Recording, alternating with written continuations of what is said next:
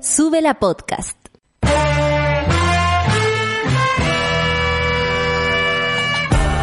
Cuando despiertas en otra sintonía, ves las cosas que otros no ven. Si a veces sientes que estás viviendo en Mordor, o como diría mi abuelita, te sientes como chancho en misa, este es tu lugar. Bienvenido al grupo de contención más diverso de la historia. Para ser parte, solo debes escuchar al resto, participar a tu manera, reír fuerte y comprometerte a buscar más misioneros para esta comunidad. Agarra tu taza y sírvete un buen café con nata, que ya está aquí nuestra guía espiritual, Natalia Valdebenito.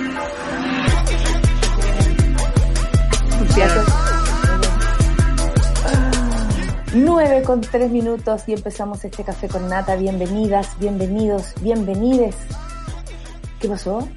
¿Qué pasó? ¿No? Ah, que de pronto como que me asusté, porque ustedes no saben, pero tenemos una, una página en la que podemos ver todas nuestras caras. Entonces, por ejemplo, si uno va hablando y la va cagando, al tiro se da cuenta, porque la sol baja la cabeza así, dice, ah, puta la Natalia. Después, como, no sé, ah, dijo algo divertido, la clava hace así, ¿cachai? Como, eh, de ahí nos vamos enterando, ese es como el, el, el modo. Eh, y nos podemos ver las caritas, por supuesto. Son las personas que más veo en el día, pero la otra vez que vi en vivo a la Sol, como que las dos quedamos así, que es raro, esto es muy raro. muy idiotas. Son las nueve con cuatro minutos y vamos a contarles qué va a pasar con el tiempo el día de hoy. Santiago, empezando por donde está ubicada nuestra radio y bueno, nosotros en este momento, Santiago 19 grados cubierto, no va a llover, ayer pintaba más lluvia porque no hacía tanto frío y nos hizo el manso, uy, me voy a recordar mi juventud, el oso, ¿se acuerdan de esa weá? Ay, el bullying pesado, oso, y se rasca la cabeza. Yo no, yo no terminaba cayendo igual. Bueno, la lluvia nos hizo oso a Santiago. Copiapó 24 grados despejado, Valparaíso 15 grados nublado con vientos, ¿ah? así que mucha atención, 25, 25 y 40 kilómetros eh, por hora. Santa Cruz, sin olvidar, por supuesto, esta región tan importante para el avance de nuestro país, 17 grados cubiertos y chubascos débiles. Oh, va a estar medio chubasquiento para allá, la lluvia se fue para allá. Claro, desde ahí, desde como desde la sexta va a llover para allá. Santiago, oso. Concepción, 14 grados cubierto y chubascos débiles. Concepción, cuídense por la cresta. Yo sé que se creen la última chupa del mate, diría mi abuela, pero eh, la verdad es que hay que cuidarse, chiques, por favor.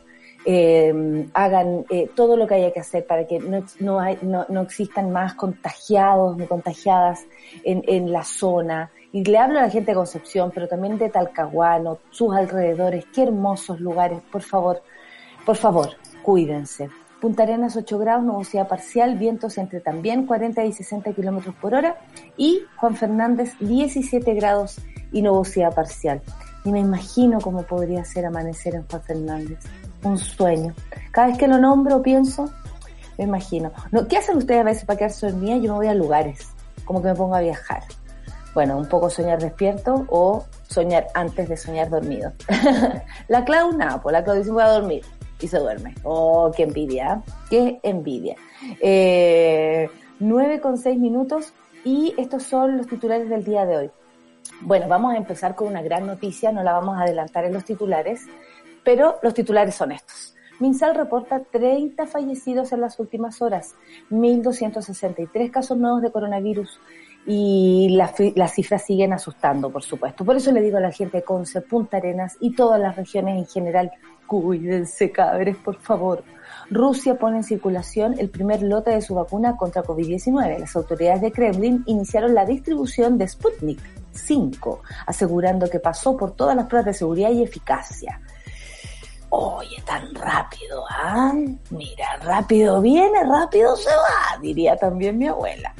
Eh, esto es chi, así se dice, o xi, eh, 11, que dice que China le ganó Xi Jinping. Claro, anoche estuve viendo una, una historia de una periodista de CNN que se va a meter a Corea del Norte, nada que ver con China, pero eh, claro, tiene eh, la, la, la voladita, la voladita. Igual yo iría, igual yo iría a prestarme para ver el show norcoreano, igual lo iría a ver. Eh, me ofrezco. Bueno, eh, dicen que China le ganó la batalla al coronavirus, según los mismos chinos, ¿ah? cuidado, porque uno puede pensar que, se, que está bien y después no está muy bien. Dice que su país no cometió errores en el manejo de la pandemia. Cáchate la onda. ¿Y este quién es? Mañalich. Bueno, eh, Manilich, así se llama. en 13.000 casos, en otra noticia, no se alcanzó a paralizar entrega. Máximo Tribunal informa que 308 mil millones de dólares fueron retenidos por deuda de pensión de alimentos durante el proceso del retiro del 10%. Qué heavy, 13 mil casos no se alcanzó a paralizar la entrega. Vamos a hablar de eso porque también queremos saber qué onda con la monada. Mucha gente en los primeros días del retiro del 10% nos contaban, me, me la rechazaron, eh, ya estoy ready, eh, en fin. Y bueno, a propósito de la conversación de sacar el otro 10%, eh, está bueno esto, está bueno, está bueno darle una mano. Longueira dijo por ahí que desde el minuto que se había sacado y habían aceptado sacar el 10%, se le había faltado el respeto a la Constitución y por eso ya no había forma de defenderla. Imagínense ustedes. Yo me imagino en su casa cómo se da vuelta ese hombre. Bueno, Carabineros adquiere elementos de protección ante el primer aniversario del estallido social. Miren, se celebraron a sí mismos protegiéndose a sí mismos también, como si nosotros fuéramos más peligrosos que ellos. La compleja trama del ciberataque al Banco Estado, y lo que revela los mensajes Deep Web, así nomás se llama, Deep Web. Un grupo de expertos informáticos de Microsoft instalados en Estados Unidos trabaja en el ataque informático perpetrado en contra de la institución que dejó casi 15.000 de las máquinas que controlan la operación completamente bloqueadas. El desafío Ayer fue consolidar la apertura de 60 de las 416 sucursales que existen en el país, lo que muestra la gravedad de este evento, que es investigado por supuesto por la PDI y la Fiscalía y que intentan aclarar quiénes y desde dónde concretaron la embestida que se cagó a millones de chilenos. Ministra Rubilar anuncia creación de Comité Gualmapu liderado por el presidente Piñera. Silencio reflexivo. Y la noticia con la que vamos a empezar es una noticia hermosa, porque Raúl Zurita ganó el premio, gana el premio Reina Sofía de Poesía Iberoamericana. Se convirtió en el tercer chileno en obtener el galardón tras Gonzalo Rojas y Nicanor Parra. Sí, hombres, sí, lo sé, esperaríamos una mujer, por supuesto, pero nadie puede desmentir quién es Raúl Zurita para este país es con esta noticia que vamos a iniciar el café con nata y es con esta noticia también alegre que queremos iniciar escuchando a Mon Laferte y Guaina con Platata para subir el ánimo, para estar arriba, monada, arriba, arriba nomás, arriba, levántense, como me, me hace mi sobrina, sí, y sonríe. Café con nata en su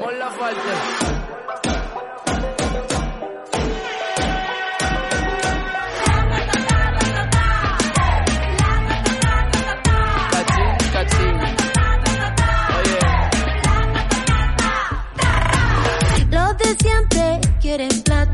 Tienen el culo borra y toda la rata. A los papitos de corbata. Se los come con limón esta gata. Tengo el cumbión, tengo calentura.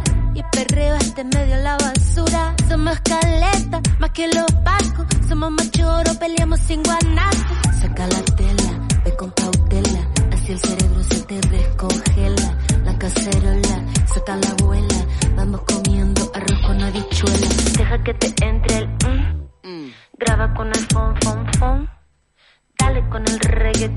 reggaetón. Reggaetón. Los de siempre quieren plata. Pom.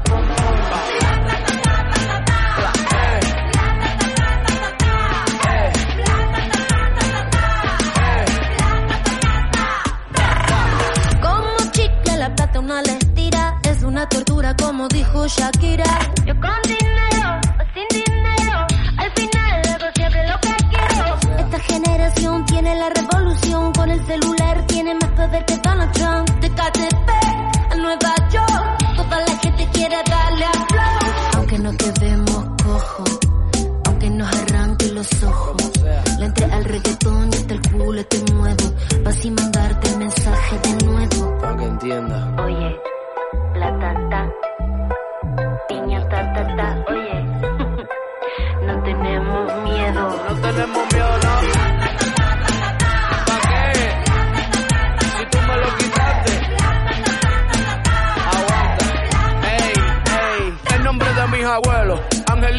Velan del cielo, Guaynabichi, pero en los pies en el suelo. El pe muere por la boca y hay dinero en el suelo. De pendejo ya no nos quedan ni un solo pelo. Ey, que se aprendan las 6-5 y Monserrate. Vamos para la calle en pie de lucha, quédate con todos los yates. Por la victoria no quiero embate. Que si nos juntamos, paga juntos por todos estos disparates. Que salga, que salga, que luche, que luche. Vamos a hacer que el mundo lo escuche. Saque para afuera todas las piezas del estuche. A ver quién bajó de la hora con los mapuches.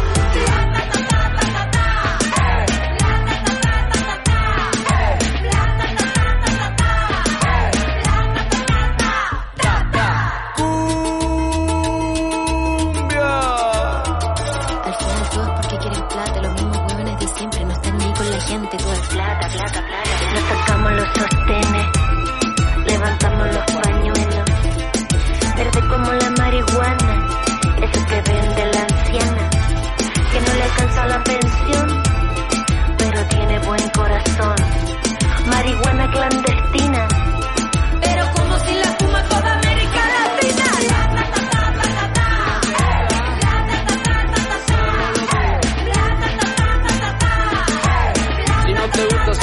entonces. Con todo, si no, pa' qué. Con todo, si no, pa' qué. Plata, plata.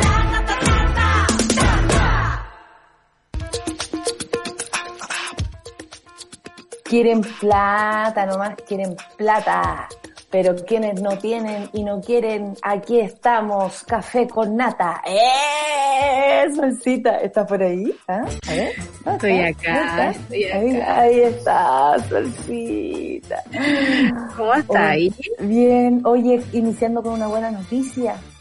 Queríamos empezar, ayer nos pusimos de acuerdo de propio con la Sol para empezar con esta noticia porque nos parece que todos los días empezamos, bueno, con lo, con el, con lo que se merece, ¿no? Que es lo que nos está pasando, que es la pandemia. Pero nos pareció que esta vez las cosas podían ser diferentes porque es una buena noticia que nos llena el alma, sobre todo por una persona que ha sido tan importante para la historia de la cultura en Chile, de la poesía, y, y un gran ser humano que uno puede ver pasar por ahí y saludar en la calle. Recuerdo la última vez que le, lo vi, le dije, qué bueno que estás aquí, como que me salió del alma. Estoy hablando de Raúl Zurita, quien gana el premio Reina Sofía de Poesía Iberoamericana. Se convirt- se convirtió en el tercer chileno tras eh, obtener este galardón después de Gonzalo Rojas y Nicanor Parra. Eh, imagínense ustedes, este es un gran premio. La verdad es que nuestros eh, literatos, nuestros poetas, nuestros escritores y escritoras eh, siempre andan dejando una huella en, en el, en, Sí. en lo internacional, ¿no? Hablo de Nona Fernández, por ejemplo, que también recibió un premio muy importante en México hace algunos años atrás. Eh, en fin, muchos más también. Eh, yo no creo que Chile sea un país de poetas específicamente, menos por la historia de los poetas que tenemos. Pero si Raúl Zurita es el que la escribe, me parece que adhiero, adhiero absolutamente. Súper adhiero, sobre todo porque creo yo que los poetas tienen la facilidad, y de eso habla como la, la poesía de, de Raúl Zurita, ¿no? De ir al extremo, de, de ser radicales, de, de no esconder la verdad, de ponerse un megáfono y decirla, y, y, y, y- jugar con esos bordes, con esos límites, y al mismo tiempo denunciar eh, en lo que estamos. En el fondo, la poesía de Raúl Zurita nos sirve para entender todo lo que vivimos en la dictadura, nos sirve para entender lo que estamos viviendo ahora, y, y, y es muy importante entender eso, como el, como el- voy a decirlo como, como lo dijo Jacqueline Van Rieselberg, perdón, pero la, la- ¿Qué diría Raúl huevona? Cuidado, que te puede estar escuchando. Le mandamos no un saludo. escuche, please. Le saludo a la Mari, le mandamos un saludo. iba a decir que como prestar el cuerpo, ¿cachai? Eh, es una poesía que no se queda solo en los libros, que sale a la calle, que sale al desierto, que, que nos dice las cosas, digamos, que nos busca. Y eso es, muy bonito, que la poesía convoque, ¿cachai? Como que no sea una cosa académica, inentendible, que también hay de esos poetas en Chile, también son súper buenos, pero, pero, pero hay una, la gracia de todo esto es que, es que nos convoca a todo. Entonces, yo, yo sí me atrevería a decir que Chile es un país de poetas y no por el canon. Ustedes saben que a mí no me gustan ni los premios, no me gustan ni las listas, ni nada de esas cosas pero, pero en Chile hay gran poesía y hay poesía eh, no solo institucional, como podríamos decirle a esta que publica libros, sino que la gente es muy poeta, eh, se vive muy poéticamente muchas veces. Y, en ese sentido, Raúl Zurita, yo creo que, que, rescata todo eso, que la poesía está en todas partes, es como tener una cordillera, tener un desierto, tener un mar, eh, tener conciencia de lo que nos está pasando, tener conciencia de, de, de, cómo nos están maltratando.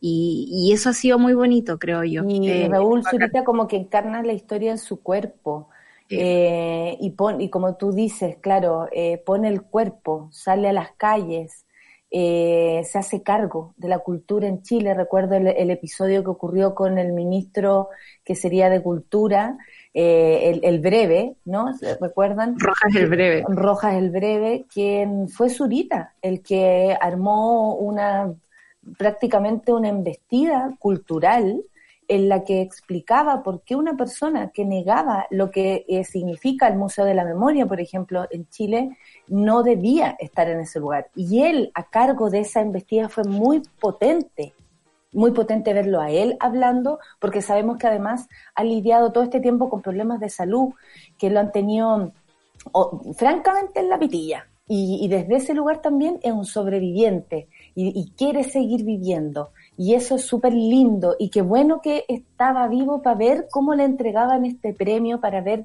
para ese llamado que tal vez él no esperaba.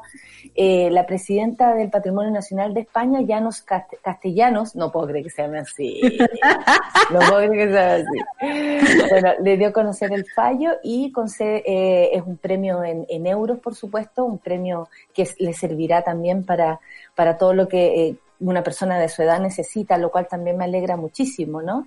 Eh, esto en la Universidad de Salamanca y la presidenta aseguró que Zurita era merecedor del premio por su ejemplo poético de sobreponerse al dolor. Y desde mm, el satélite pop nos llega un teletipo que dice que, que, dice que en Onda Media, el Netflix chileno, gratuito por cierto, pueden ver el documental Zurita Verás No Ver, de Alejandra Carmona, para que también se hagan una idea de quienes, por ejemplo, hoy día, esta mañana, se vienen enterando. No somos, eh, muchos pueden ser, eh, estar lejanos a la poesía y este puede ser su primer acercamiento, ¿por qué no? Nunca es tarde para conocerla y, y queríamos empezar esta mañana con esta noticia porque nos parece que que nada, pues él, tiene además premios nacionales, Sol, ¿tú tienes el entendimiento de esto? Tengo la impresión de que no, pero déjame buscarlo. Te digo, yo no sigo viendo los premios, ustedes saben que soy media rebelde y no me gusta. ¿Qué no te gusta de los premios? A mí me gusta en el caso de Zurita. Mira, tiene el premio Reina Sofía, como se sabe ahora, el premio Nacional de Literatura, que lo ganó en el 2000, y el premio Iberoamericano de Poesía Pablo Neruda, que fue el 2016. Muy bien. Hijo, hijo de Raúl Armando Zurita y la italiana Anna Canezza Pezzolo. Así es, sus padres, de donde quiera que estén, estarán muy felices. Cumpleaños el 10 de enero, tiene 70 años en este momento y mm, tiene por ahí un partido político también, hijos, sus cuatro hijos. Una gran eh, historia. Una gran historia. Estamos felices, estamos felices. estamos súper felices. Y estamos contentos también porque sabemos que en esa casa se escucha el café con nata. Eh, así que le mandamos besos y abrazos. Oye, no, quiero, no quiero quedar como la agua fiesta de los premios, ¿no? Yo me alegro mucho cuando la gente recibe premios. Solo que me parece que instalan un canon y ese cano a veces es muy difícil de entrar para las mujeres, por ejemplo, para, para los indígenas. Hay, hay un montón de cosas ahí que tienen que ver con las formalidades del mundo, que, que insisto, también tiene que ver con logros gremiales, ¿no? Como, como esto de que, no sé, los poetas se mueren de hambre siempre. Entonces un premio es algo que es meritorio y bacán porque les permite como sobrevivir un montón de veces, pero, pero tiene que ver con eso, con, con la consolidación de algo. Es por, algo, por, por ese motivo en que Gabriela Mistral recibió el Nobel primero en vez del premio nacional. Exacto. Entonces, no es malo ponerlo en, en, perspectiva. En, perspectiva, por supuesto que sí. Por eso nos alegra que Raúl Zurita sea el ganador. Si hubiese sido otro, estaríamos contándolo al final. no es malo, o sea, creo que lo, lo, lo, de Zurita también tiene que ver cómo nos ve el mundo. Y, mm. y cómo en, en, este momento hay ciertas simetrías con una historia pasada muy dolorosa que podemos cruzar esas lecturas y creo que el mundo lo está, lo está mirando eso. Exactamente. Y nada, nos alegra que sea él también, por su lucha social, por estar tan, eh, tan presente, tan atento eh, y por supuesto por haber vivido los embates de la historia de Chile. No es menor, es un sobreviviente y de eso nadie puede decir lo contrario. Y como escribió en el desierto, ni pena mm. ni miedo. Ni pena ni miedo, imagínate tú.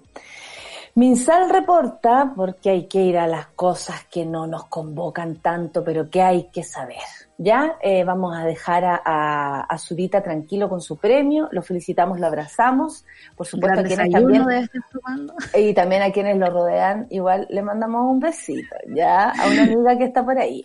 Bueno, Minsal reporta que paja, que lata, pero bueno, me puse latera. Reporta 30 fallecidos en las últimas horas, me parece bastante, y 1.263 casos nuevos. Esto en las últimas 24 horas. Eh, la cifra total de personas en el país diagnosticadas con coronavirus y alcanza el número de 425.541.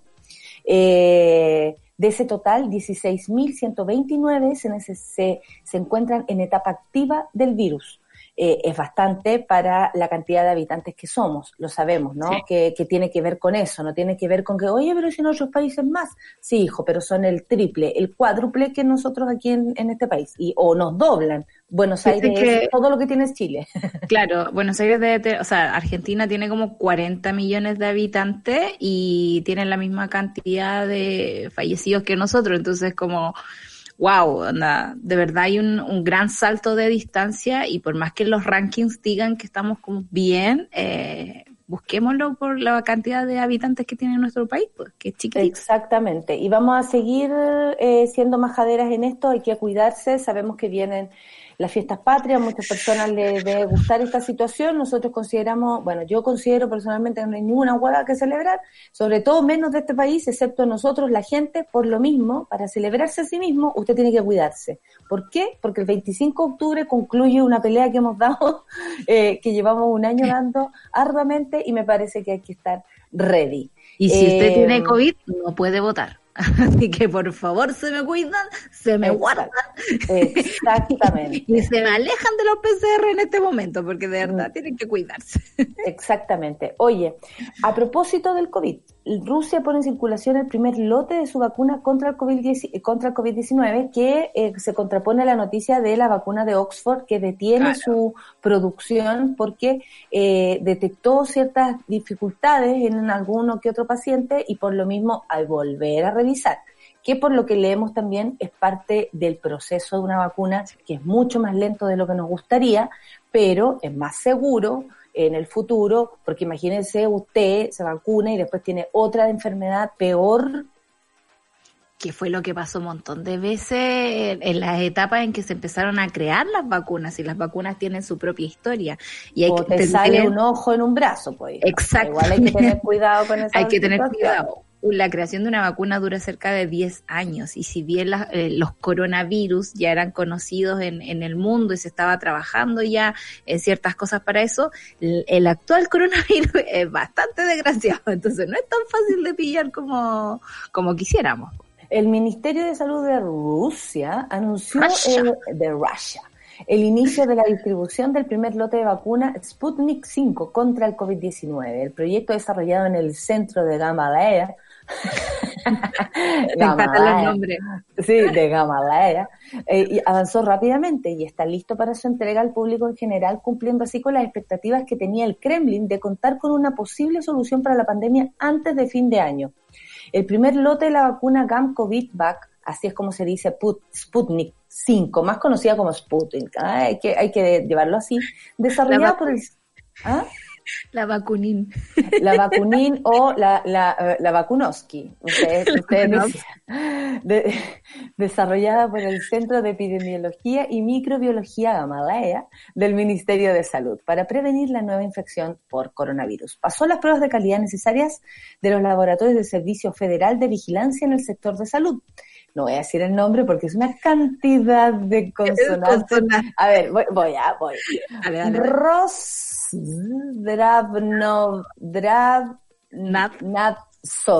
Eso.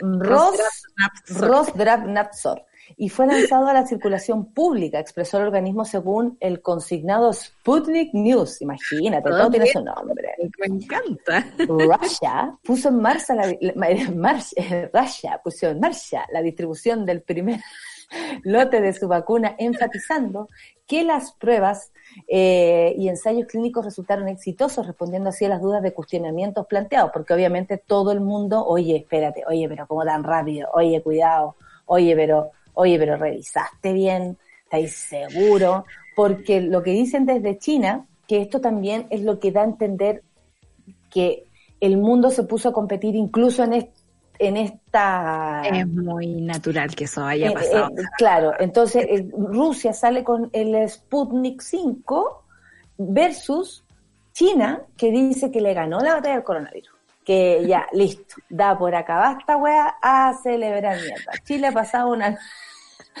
Chile ha pasado una, una prueba extraordinaria histórica, dijeron, con su manejo del coronavirus. Dijo este martes el presidente del gigante asiático Xi Jinping durante una triunfante ceremonia en la que se, se le galardonó a sí mismo, no mentira, se galardonó a los profesionales de la medicina que fueron claves en la lucha contra la pandemia en una ceremonia celebrar, qué difícil eso, porque me imagino que hay muchas personas claves en cada lugar, en cada hospital, y son más de una por hospital y por lugar.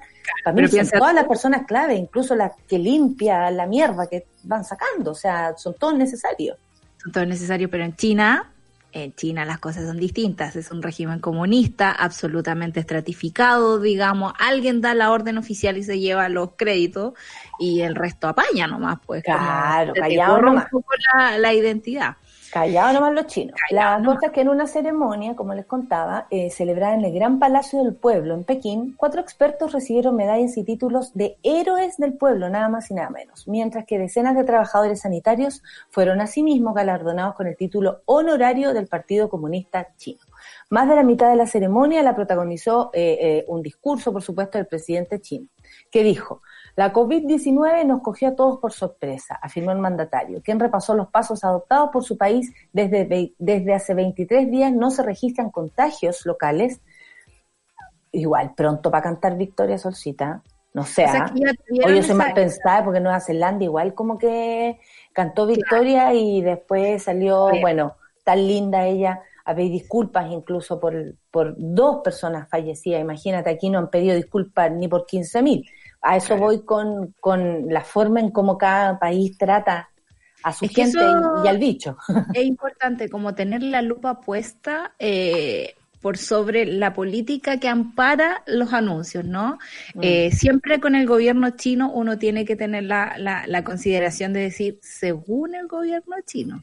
No necesariamente según la realidad. Lo mismo que según Paula Daza. según, Paula Daza. Tú sabes que el, el bicho no, no, no, no jode, digamos, en fiestas patrias, jode el resto de los bichos. Claro, según... un buen bicho. Puedes tener 10 personas en la casa, claro. Y eso en el mundo chino es muy importante porque estamos enfrentándonos casi a una dictadura que por, que por más que uno quiera decirle a nuestro, a nuestros mandatarios no hagan negocios con China, los las violaciones a los derechos humanos, al parecer no importa que sean comunistas, no importa las violaciones a los derechos humanos. No, hija, a los comerciantes les da lo mismo. Claro, entonces Xi Jinping en este momento está diciendo, nosotros avisamos a la OMS, cuando la OMS los primeros días era como loco, se guardaron esta cuestión. Espérate, espérate, Sol, que presumió y dijo, el país que comanda es la primera gran economía en volver al crecimiento económico en ese minuto pusieron a Trump como candidato a, al Premio Nobel de la Paz. Justo cuando cae. Claro, justo cuando estaban diciendo esto, que precisamente es cierto, onda, China se pegó una recesión porque ellos sí lograron parar las cosas, ¿cachai? Como dijeron, ya se guardan todos, cuarentena oficial, y ahí es como de verdad, si salía a la calle te matan. como que no, no es, claro, también el autoritarismo no, no, lo hace, no lo hace menor, claro. Esto, esto pasó mientras, por ejemplo, en Hong Kong detenían a niños, ayer, por ejemplo. Eh, entonces uno no tiene que nublarse como por, la, por las buenas noticias chinas, porque en realidad pasan muchas cosas allá, más allá de la verdad oficial, ¿no? Y en esta verdad oficial, el señor Xi Jinping, o sea, los primeros, la, el primer, eh, la primera cantidad de fallecidos era como pensando en el volumen del país, claro. era muy raro. Era, como, son demasiado pocos, amigo. Es como que no te creo que son tan pocos. Si tenía un bicho que se te dispara y querer el primero en recibirlo, en realidad, es como. Mira, en esta misma ceremonia guardaron minutos de silencio eh, como muestra por el respeto a los fallecidos por el COVID-19. Yo le copiaría la idea, porque creo que aquí ni siquiera se ha hecho eso. El partido de fútbol, al menos el fin de semana, sí lo hicieron. Y, y, a mí me parece que cada gesto por las personas que se han ido a causa del coronavirus vale eh, venga de aquí, de allá, de donde sea, porque honestamente ha sido muy cruel el trato. Es como, bueno, pandemia, gente va a morir, fin. No, pues, no es tan así. Y, además, eso hay que estar súper atenta, ¿cachai? Porque esa es como una bola que tienen en los gobiernos. Es como, es como, cuando, es como cuando te dicen, no te fijes en cómo él es contigo, fíjate cómo es con el resto. Porque, por ejemplo, si tú sales con alguien y la persona que sale contigo, ya va ir la primera cita, trata mal a la garzona, uno dice, no, pues, esta cosa no está bien, se caga con la propina porque considera que, ah, no lo hizo, ah, no. Entonces, a, eso nos referimos. ¿Cómo tratan, cómo tratan humanamente lo, una pandemia? ¿Cómo se trata humanamente? Esto es muy importante, por eso Chile también está al debe con eso porque el, lo humano ha quedado absolutamente a placer. En esta misma conmemoración, para ir terminando, eh, se celebró el mismo día de la Comisión Nacional de Sanidad de China, señaló no tener un solo contagiado entre los 175 infectados activos de coronavirus actualmente registrados en el país asiático. Además detallaron, deben tener una trazabilidad de todas estas personas, por eso están muy conscientes. Dijeron que, bueno, porque te tienen más fichado que la vieja pela. Y detalló que todos ellos son viajeros procedentes del extranjero, para Siempre oso. Oye, son las 9.35 y entre noticias de aquí y de allá, hoy que me gusta de Camperters, en serio, me encanta. Esta es una canción, qué buenas ideas tiene nuestro DJ. Bueno, por eso es el DJ, por eso es, hey, Mr. DJ. Oh, Esa podríamos ponerla después, ¿eh? sí, ponme una Madonna. Ponme una Madonna después. Hoy día, quiero, hoy día quiero una Madonna. Ya, vamos a escuchar una canción de Mamita que según nuestro DJ profesional, no, nuestro querido Luchito dice, eh, a la mamita hippie chic. Muy bien. Vamos a escuchar a Carpenters con Superstar. ¿Les parece? Dedicada a ustedes, madres, a nosotras, a todas. Café con la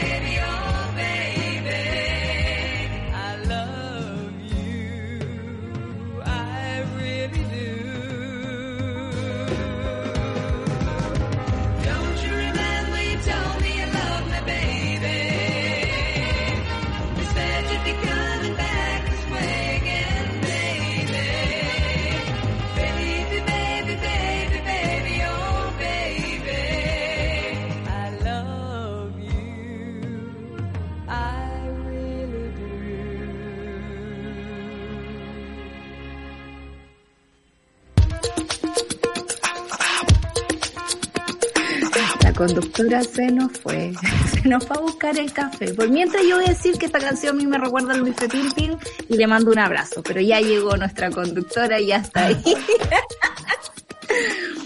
Eh, Oye, conductora, pues. que me, quedé pegada el tiro. Llegué y el tiro me quedé pegada. Últimamente te voy a decir que el Wellby está un poco, está un poco leseado. Eh, Lo he cachado Sí. pegarse mucho.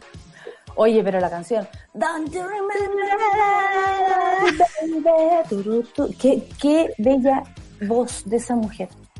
Esa mujer, eh, yo diría que no existe otra voz igual a esa.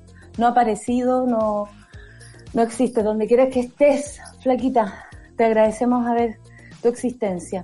Oye, eh, también le mandamos besos, abrazos a toda la familia de, del gran cantante eh, Patricio Mans. Están viviendo un momento muy delicado, familiar y personal también. Eh, eso, nada más. No nos podemos hacer parte de una forma más profunda porque tendríamos que conocer más el tema y en ese aspecto somos súper responsables.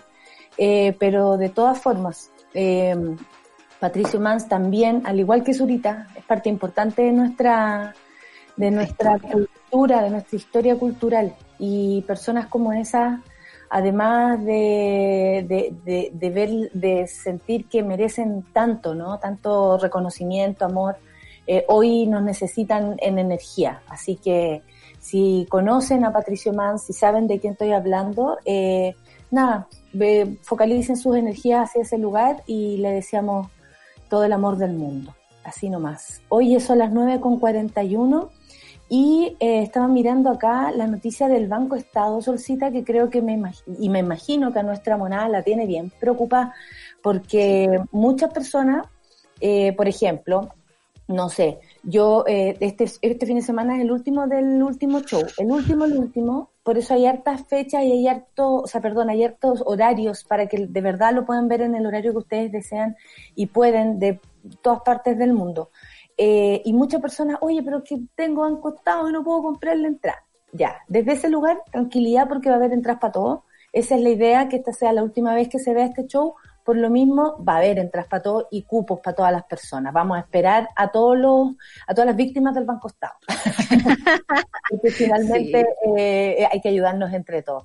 Eh, un grupo de expertos de informáticos de Microsoft instalados en Estados Unidos trabaja en este minuto En el ataque informático perpetraban contra la institución que dejó a casi 15.000 de las máquinas que controlan la operación completamente bloqueadas. El desafío. des- ¿Llegué? ¿Sí? El desafío este, solcita, pero si somos una Estamos dupla, Pimpinela no es nada, weón. Nada. Mientras no nos cantemos canciones de amor incestuosas entre nosotros, estamos ok. No, por supuesto que no. En ese caso somos Yorka News. El desafío, dijeron este martes, ayer, es consolidar la apertura de 60 de las 416 sucursales que existen en el país, lo que muestra la gravedad del evento, que es investigado además por la PDI y la Fiscalía, que intentan aclarar quiénes y desde dónde Chile esta embestida. El aviso de que alguien había hackeado los equipos de Banco Estado llegó el sábado en la madrugada, momento en que comenzó a operar el comité de crisis de la institución bancaria. Los, los despertaron a los weones. Un letrero del software malicioso aparecía en un inicio, en su inicio, en un, en un puñado de sistemas, parte de los cuales están encargados de la operación de la institución financiera. Pero en pocos minutos se propagó el contagio. ¿Cuál coronavirus? Hacia otros computadores hasta que llegaron a contaminar a cerca de 15.000. Los ex- expertos aseguran que por lejos es el ataque más grande que ocurrió en nuestro país, aunque el Banco de Chile hace dos años afectó a cuentas personales, si alguien no lo se olvidó por ahí, cosa que según los ejecutivos del Banco Estado no ocurrió en este mismo evento, en este, en esto último que pasó porque decidieron literalmente apagar el interruptor de las operaciones, lo que produjo problemas entre las personas que se intentaron hacer transacciones online, pero al menos, según lo que indica Banco Estado, protegió las platas de estas personas, ¿no? Como no saca nadie plata, aquí nadie saca ni una plata. Ya, eso pasó para poder, eh, eh, ¿cómo se llaman? Proteger platas. las platas de, de la gente pero fue una medida que permitió que no afectara el patrimonio, como decíamos, de los clientes. Según una fuente del banco, asegura, ese mismo sábado se bloquearon las cuentas SWIFT, que son cuentas entre el banco e instituciones bancarias en otras partes del mundo, donde se podía haber robado dinero. Es bastante preocupante. Eh, yo estaba leyendo acá a propósito de la Deep Web. Cuéntanos, Solcita. Deep Web. Es Deep una cosa muy bonita y muy terrible al mismo tiempo. Eh, yo no sé, ustedes cachan que nosotros nos metemos a Google. Los que somos más viejos nos metimos a Alta Vista en algún momento. Y los más más viejos le iban a preguntar a la mamá y la mamá te decía, busquen el diccionario, pues. ¿Quieres aprender una palabra? Busquen el diccionario. pues. Y eso no te lo olvidar nunca. voy a la encarta. Y lo que nosotros tenemos que saber que por más libre que sea Internet, nuestras búsquedas siempre están direccionadas. Nuestros teléfonos, ustedes saben, no se escuchan. Por eso es que aparecen publicaciones en Instagram cuando hablamos de sábana. Yo voy a hablar de sábanas ahora, en un ratito más me van a aparecer eh, eh, publicidades de sábana. Y todo está hecho de acuerdo a cómo nos movemos, qué clics hacemos y todo se controla desde ahí. Existe por otra parte la Deep Web, que es como la web sin ningún tipo de restricción y sin ningún gran hermano que estuviera como manejando estas cosas. Y en la Deep Web uno sabe que se encuentran todos los libros pirateados del mundo, pero también podéis contratar sicarios, comprar drogas, traficar personas, o sea, es como eh, la maldad en Internet está en la Deep Web. Pero para no, pero para sacar el CAE no lo usan. Todavía no, porque los, los hackers ahí están, pero Al haciendo debe. plata, po. Al Están haciendo debe. plata. Si en el fondo eso es lo que pasa con el Banco Estado.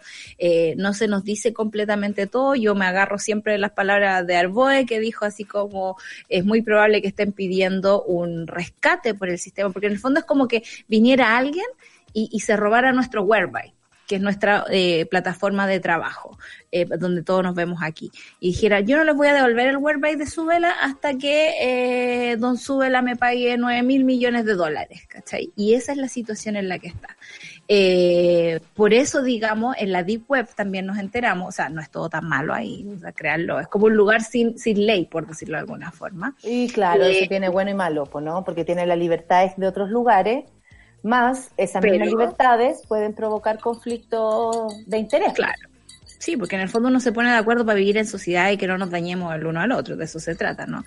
Eh, y ahí en la Deep Web vienen como todos estos rumores de que hay un chantaje al Banco Estado, eh, que se tiene que pagar un, un importe, ¿no? Para devolver los sistemas. Y, y, y, y la gente está muy complicada. Yo el otro día Bueno, hablaba como de- dicen, dicen que eh, fuentes de la industria insisten que sus informáticos descubrieron en la Deep Web se, per- se pedían cerca de 9 millones de dólares para que el banco pudiera recuperar la información. Eso es lo que decía Arboe, que probablemente había un chantaje, ya, ese chantaje estaría alrededor de ese dinero, como para que se den cuenta de, de cuánto estamos hablando. No estamos hablando de, de, de la poca petita que uno tiene ahí en la cuenta. de los 200 Claro, claro, claro. No estamos hablando de esa platita, estamos hablando de más para nada. Y, y ahí, bueno, ahí ustedes saben que en Chile nuestro encargado de ciberseguridad no existe desde marzo de este año. Eh, se fue, fue moco. como, como pasa mucho en, en, en el gobierno de Sebastián Piñera, es como se va alguien y no, no hay preocupación por poner a alguien no, haciendo la pega. Bueno, ¿cuánto Y rato estuvimos sin ministra de, de la mujer? Claro, o sea, Si da es lo mismo. subsecretario, les da lo mismo. Seremi, espera, imagínate, Seremi de salud. Hay lugares en los que han En, quedado en Magallanes, en este momento están sin Seremi Salud y tienen la media escoba. Entonces, claro, es complicado porque cuando yo he peleado con el banco, siempre le digo, es de ustedes el deber de tener Mi segura me recordaste a mi hermano que pelea también. Pero ¿cómo si la plata es mía? ¿Pero cómo la voy a poder sacar? Pero porque metiste la plata en una weá que tenía un tiempo para que se cuide. Pero ¿cómo si la weá es mía? Yo tengo que cuando quiera, o si quiero ir a las 5 de la tarde a sacar mi plata. Y es como, no, weón, no es así. Sí, músico, músico. Lo entiendo tanto, lo entiendo tanto. Pero es deber de los bancos protegerse, no podéis juntar la plata de todo Chile y tener además un sistema piñufla que se cae con el primer apagón, sobre todo en estos momentos. Yo le voy a decir que cuando estuve en, en cuarentena, cuando volví de mi viaje, eh, no podía hacer nada. Y mi, y, mi, y mi banco falló. Esa semana falló así heavy. No podía Ah, buena comprar. onda, más encima. Buena onda, pues yo no podía comprar el supermercado. y me, me empecé, me empecé a desesperar y encontré en la Web un lugar que me pudo mandar mercadería para sobrevivir en este, en, en este lugar, pero me costó al menos una semana. Yo soy una mujer que me manejo con el computador, me manejo con las claves del banco. Yo me imagino esta cuestión le pasa a mi abuela, se muere, o sea, de verdad es un momento trágico en, lo- en el tiempo, digamos, para que empiecen Mira, eh, eh, tú sabes, el rey de las perillas dice, hay diferentes tipos de ransomware. Algunos piden lucas para soltar los sistemas, otros para vender los datos y otros que son más hinchapelotas nomás, utilizando impresoras, hardware externos a los datos. O sea, todo tiene que ver también con el robo de datos. Ese es el gran robo de los últimos tiempos, porque tal vez para esta gente es más fácil robar plata, pasar de una cuenta a otra, robarle a gente millonaria que no se da ni cuenta lo que tiene, debe ser mucho más fácil que dejarle una cagada a un banco, que finalmente, como dice acá nuestro máster, eh, tiene que ver con lo, con lo hinchapelotas que son también estas personas. Y que hay un negocio ahí en la seguridad. Si tú no te aseguras, digamos, es como, bueno, yo, eh, insisto, como uno ha visto en las películas, la mayoría de las veces eh, los bancos terminan contratando a estas mismas personas para que detecten sus falencias de seguridad en sus propios sistemas. Yo, yo pago un, un seguro, a mí me han robado plata varias- algunas veces eh, de las de me han hackeado la, la tarjeta, me ha sucedido alguna vez, eh, en otro país también me ocurrió, eh, y a la vuelta era mi tarjeta de crédito, Claro. no, no poca plata. Eh, las tarjetas de crédito, ustedes saben, es plata que uno no tiene.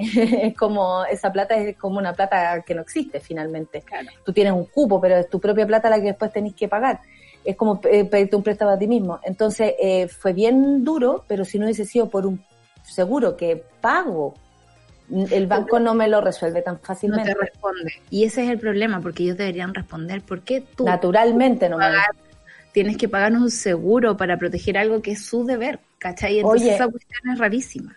En otro ámbito de la noticia, cuando nos quedan solo nueve minutos para, y yo creo que menos, nos vamos a tomar solo cinco, porque no hay más que hablar. La ministra Rubilar anuncia creación de Comité Gualmapu, liderado por el presidente Piñera. A mí la pura frase ya me parece una incongruencia en sí mismo. Sí. Gualmapu, Piñera. Como esas dos frases, me, esas dos palabras juntas no me pegan. La instancia, conformada también por los ministros del Interior, de Justicia y de Obras Públicas, se reunirá todos los martes y buscará enfrentar en forma integral el desarrollo territor- territorial, colectivo y social de pueblos originarios y comunidades. Eh, la ministra de Desarrollo Social, Carla Rubilar, se dio cuenta del trabajo del Comité de Gualmapu, eh, liderado por el presidente Sebastián Piñera, instancias con las que buscan propiciar el diálogo y la paz de la provincia de Arauco y la Araucanía.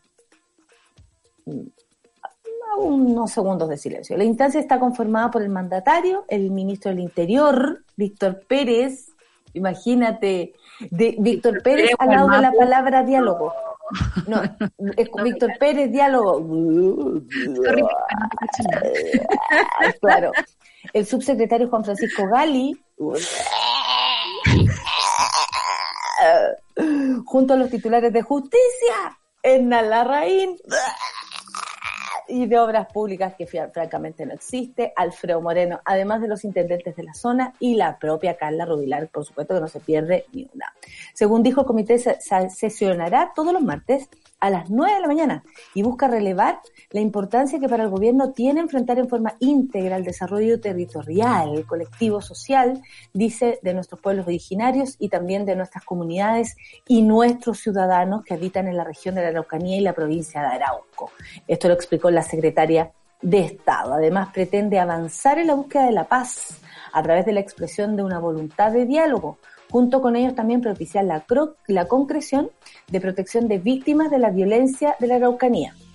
Deberíamos empezar entonces porque funcionaran la PDI, los PACO, Claro. los milicos, que hoy día tienen toda la chance en, en estado de emergencia de salir a hacer lo que tengan que hacer, por supuesto. Eh, ojalá no se pasen de dos pueblos, pero lo que tengan que hacer para descubrir quiénes son. La semana pasada se quemaron unas cabañas, había mucha gente afectada porque ahí viven personas comunes y corrientes. Finalmente asaltan, eh, queman y después, ¿quién fue? Fuentovejuna fue. ¿Por qué? Porque esto le sirve a este gobierno. Discúlpenme, pero la violencia para muchas personas es utilitaria. De la violencia sacan eh, créditos, sacan réditos. De, la delincuencia, ¿a quién le sirve? A la gente que quiere reprimir. No, la delincuencia existe porque hay faltas de oportunidades. La delincuencia existe porque hay una voz cultural eh, muy profunda, que es mucho más eh, arraigada de lo que uno cree. La delincuencia, para el chileno, digámoslo así, es cultural. Qué lindo sería un día conversar de esto con, con alguien que nos pudiera hablar a propósito de eso. Pero ¿cuánto le sirve la violencia? ¿Cuánto le sirve la delincuencia? Y digo cuánto le sirve, suena raro, pero ¿cuánto le sirve a las fuerzas represoras o a un gobierno como este, que justifica todos sus actos en los que haga la ciudadanía, más allá de las responsabilidades que tenga cada cual? Me parece que es, eh, eh, redundante que estas personas me hablen a mí de violencia, porque para mí el gobierno en sí mismo significa violencia y ustedes saben, me hago cargo de mis palabras, son mías y solo mías. Sí, y tiene que ver también con que son palabras vacías y eso hay que recordarlo siempre. Me estaba, estaba pensando en, en la ministra Salaquet cuando habla, no, en Cecilia Pérez, perdón, Cecilia Pérez cuando habla de justamente de lo que está pasando en Colo Colo eh, y la Colo, violencia hacia las bueno, mujeres. la violencia hacia las como- mujeres, como, que habla, cansado, los finales, así, me pone Y ella mal. dice, eh, no vamos a parar hasta que esto pare. Es imposible pensar que eh, la violencia sigue. Y es como, yo pensaba ya y con eso basta. Como basta con condenarla y, y hablar un poquito más fuerte sobre el tema, indignarse. Eh, Es un gesto vacío. El, el, el comité Walmapu, pensemos, está eh, integrado eh, por personeros de gobierno que me imagino que van a tratar de solucionar el problema dentro de sus propios parámetros, de los que ellos consideran problema, porque aquí no veo invitado a ningún representante de las comunidades indígenas de nuestro país. Y la semana pasada tuvieron un, un encuentro, pero esas comunidades indígenas, al parecer, bueno, son llamadas como la- el lado conservador de, del, del Gualmapu. Deben haber de todos colores, de todas las, las pintas, así somos los seres humanos, eh, así seamos de, de- vengamos de un lugar, podemos ser todos diferentes. Y Claro. la semana pasada hubo un encuentro, pero a- al parecer no, O sea, no, provocó el sentido o el, o el ¿cómo se podría decir? La sensación que, que, que esperaban, ¿no? Como, oh, se reunió, oh, el presidente. Es que eligen con quién reunirse también, con las mismas personas, con los que les dicen que sí, ¿cachai? No se, no se reúnen realmente ni parlamentan con el resto de las personas. Hubo una declaración ahí eh, desde Walmapu que decía así como, estos loncos no nos representan, o sea, son gente que está ahí y ya sería. Entonces, eh, es muy, a mí me parece un gesto muy vacío, sobre todo cuando el énfasis, como lo dice el final de la noticia, tiene que ver con reparar a las víctimas de la violencia de allá. O sea, ¿para quién? ¿Para quién este comité? Pensemos que es la misma gente que creó el Jungla, ¿no? El comando Jungla. Eh, es la misma gente que mandó a Víctor Pérez a encender la Araucanía, ¿cachai? Entonces, como, francamente, me parece... Y nada, pues que te investiguen. Sí, yo creo que si hay algo que todos le pedimos al gobierno y a las fuerzas policiales es investigar y ser más efectivos cuando tienen que en- eh, entender quién es la persona o quiénes son las personas o los grupos organizados del color que sean, quienes están provocando daños obvio, el daño es súper distinto a defender la tierra, el daño es súper distinto a defender a una persona y hacer daño es, es tal cual. Todos conocemos el bien, todos conocemos el mal y cuando las cosas se hacen mal, como lo ha hecho este gobierno respecto, y muchos, y todos nuestros gobiernos para atrás, respecto al, al, a lo que pasa en el Gualmapu, eh, no es tan fácil llegar y hacer como reuniones para hablar de paz, cuando más encima en la misma mesa está sentado Víctor Pérez, Hernán Larraín, señor Galli y Piñera, me estoy hueveando. Son las 9.58, son Y bueno, ahora nos vamos, que se quedó pegada la nata, nos vamos a ir a una pausa, vamos a escuchar una canción y luego llegué. una gran entrevista, pero ya volviste, amiga. Ah, llegué, llegué. Bueno, la entrevista que tenemos es a propósito de la fut- de todo lo que está pasando con las futbolistas, pero con las comunicadoras deportivas, que tienen mucho que decir y nos interesa muchísimo eh, también la opinión y han pasado muchas cosas este último tiempo, así que hay harto que comentar. Nos vamos a escuchar temazo, temazo, Madonna con Music, Mr. Music, Café con su vela, la reina. I wanna dance with my baby.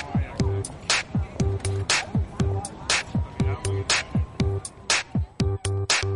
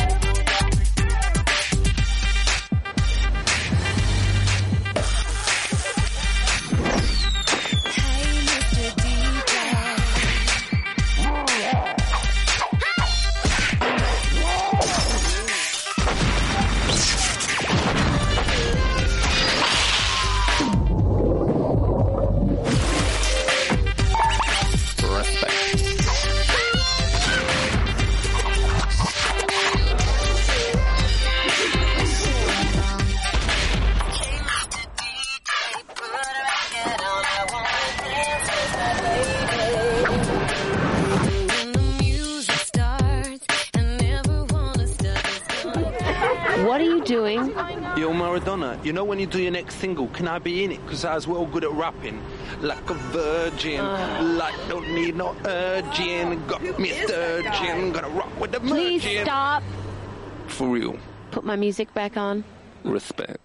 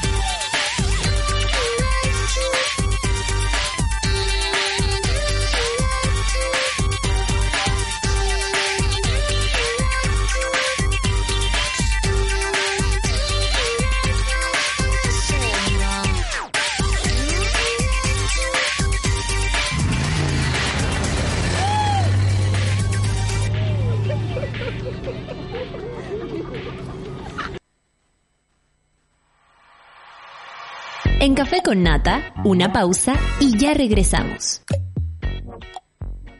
Crea tu propio espacio con los nuevos mouse y teclados de Logitech. Minimalistas, inalámbricos, modernos y silenciosos. Encuéntralos en spdigital.cl. Escudo Ámbar es una cerveza diferente a las demás. Su cuerpo es robusto, con carácter. Tiene un color cobrizo que la hace distinta. Y malta caramelo para un sabor tostado único.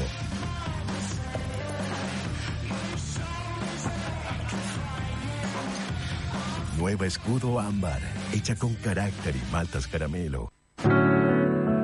Súmate a Sube la Club.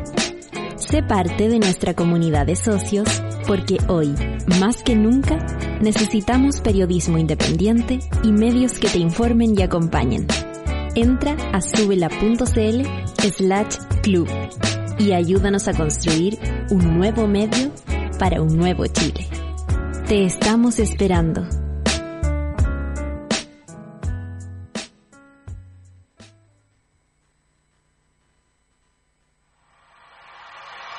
Ya estamos de vuelta en Café con Nata. ¿Ya descargaste la nueva aplicación de Sube la Radio? Apostamos por nuevos contenidos y la independencia de las plataformas. Por eso queremos contarte que en nuestra aplicación puedes escucharnos en vivo, disfrutar de series y documentales, enterarte de las últimas noticias y tendencias y por supuesto encontrarnos en el Sube la Club. Somos una comunidad que crece y se conecta, así que cuéntale a tus amigues que ya estamos listos en la App Store y las próximas semanas nos pides en Google Play. Ya vienen los Android. Baja la app y sube la voz.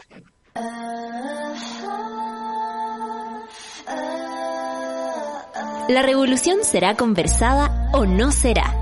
El panel feminista lo hacemos todas en Café con Nata. Hace algunos días, la agrupación de comunicadoras deportivas llegó para quedarse. ¿Y qué dijeron los gallos? No, más encima ahora se organizaron estas hueonas. Bueno, publicaron un potente, una potente carta abierta a propósito del regreso del fútbol chileno. La carta reabrió el debate en torno a la discriminación de las mujeres y el periodismo deportivo, la infantilización de compañeras en programas deportivos, etcétera, o por ejemplo, ocupar lugares de poder también desde ese lugar. También se dedicaron algunas líneas al caso, por supuesto, del futbolista Leonardo Valencia, que hoy día también vamos a hablar. Para eso, para darle vuelta a este tema, va- estamos con Magdalena López, vocera en este, en este momento, hasta ahora, de la agrupación de comunicadoras deportivas de Chile. Magdalena, bienvenida al Café con Nata, con la solcita, te saludamos, somos las dos, eh, eh, somos eh, las pimpinelas del, del, del dial, del vial, claro. Y, y nada, pues Hola, Sol. ¿Cómo están? Bien, muchas gracias por estar ahí del otro lado. Se, habla, se ha hablado mucho del regreso del fútbol chileno, y, pero yo también quiero eh, eh, solamente saber cómo es que ustedes se reúnen. ¿Cuál es la necesidad que sienten tan profunda de decir, ey, ey, ey, organicémonos, porque si no nos juntamos, si no nos agrupamos, esto no va, no va a caminar? Mira, yo creo, Nata, que parte eh, hace mucho tiempo, pero muy individualmente. Eh, yo creo que lo conversé con algunas compañeras, con algunas colegas, pero nunca hablamos como de crear algo. Eh, De hecho, es, es por un, un hecho específico que, que ocurre esto de, de formar la agrupación, eh, a raíz de todo este caso que tú mencionabas bien de, de Leonardo Valencia. Un par de colegas eh, tiraron por Twitter unos comentarios bastante desafortunados y creo que, que eso fue la, la gota que rebalsó el vaso, como, como lo suelo decir, porque ya habíamos, no sé, años aguantando muchas cosas y como que eh, seguir normalizando este tipo de comentarios dentro del periodismo deportivo eh, sirvió como este tipo de comentarios específicamente para darnos cuenta de que ya no podíamos seguir eh, normalizando todas esas actitudes, todos esos comentarios a los que estamos, entre comillas, tan acostumbradas, pero creo que era el momento perfecto como para para crear esta agrupación y, y juntarnos todas las mujeres que trabajaban en el periodismo deportivo eh, y, y ponerle un, un stop a todo esto. ¿Y cómo, cómo se puede lograr un poco eso? Yo, yo soy mala para ver tele, pero estos días encerrada he estado viendo tele y... Porque se compró tele con el 10%. Saludos a, la- a los ministros. Saludos a la ministra, saludos a la ministra. Claro, a la ministra. Eh, y, y me pasa que, por ejemplo, eh, sobre todo en el caso de Leonardo Valencia, que uno siente como mujer que ya habíamos superado un montón de etapas, ¿ah? ya habíamos, ya estábamos conscientes de que pegarle a la mujer era malo, digamos, y ese tipo de cosas. Pero, por ejemplo, en el noticiario pasó rapidito la noticia y vamos con Paredes, digamos, y sus goles maravillosos y su ranking y sus récords. ¿Cómo uno batalla, y lo voy a decir así porque cómo uno batalla con esa gran cultura que es el fútbol masculino, que en el fondo solo impone ciertas formas de hacer comunicación? Es súper complicado, Sol. Eh, yo tuve la oportunidad de trabajar en medios tradicionales, yo estaba en la cooperativa eh, y lamentablemente todo lo que vende para ellos es el fútbol masculino, es Colo Colo, la U, la Católica acá en Chile y bueno, y otros equipos quizás más importantes en, en el extranjero. Eh, es muy complejo porque una siempre, o sea, como desde, desde mi, mi rol como mujer, siempre, por ejemplo, fue eh, tratar de posicionar al fútbol femenino. Pero, eh, como te decía, para ellos el fútbol femenino no vendía. Entonces, eh, cuando pasan este tipo de, situaciones, recuerdo que pasó hace un- unos años, creo que hace dos años, con, con otro jugador de Universidad Católica, eh, yo también sentía la necesidad de mostrar, de que esto se supiera, de visibilizar que eh, la violencia a la mujer está súper presente en el fútbol, a pesar de que, de que son jugadores, ¿cachai? como que solo se dedican a eso, pero es algo que simplemente no les interesa. Y por eso nosotras eh, nos organizamos de esta manera, porque creemos que lo principal de, de nuestra lucha tiene que ser educar, eh, enseñarle a nuestros colegas, enseñarle a nuestros superiores que eh, tienen que tener perspectiva de género de aquí para adelante, porque el mundo ya cambió, está cambiando para bien, eh, digamos, para nosotras, y, y creo que ese es el, el núcleo de, de esta lucha, o sea, enseñarles que, que nos tienen que respetar, que hay equidad, que somos iguales y que podemos hacer las mismas labores en el periodismo deportivo. Magdalena, yo sé que el fútbol eh, hecho por mujeres existe desde siempre y las ganas desde mucho, mucho, mucho antes. Eh, de muchas que también a lo mejor quedan en el camino con ganas de dedicarse a esto y nunca lo hicieron. Eh, de pronto el fútbol femenino hace su arremetida con estas personalidades maravillosas que además tienen las cabras, que se hacen notar de tantos modos, ¿no? Y se posicionan. Es decir, se posicionan tanto en la esfera social como en el mundo al ir a un mundial de fútbol, justo en el momento que Chile no queda clasificado con los hombres en el mundial de fútbol.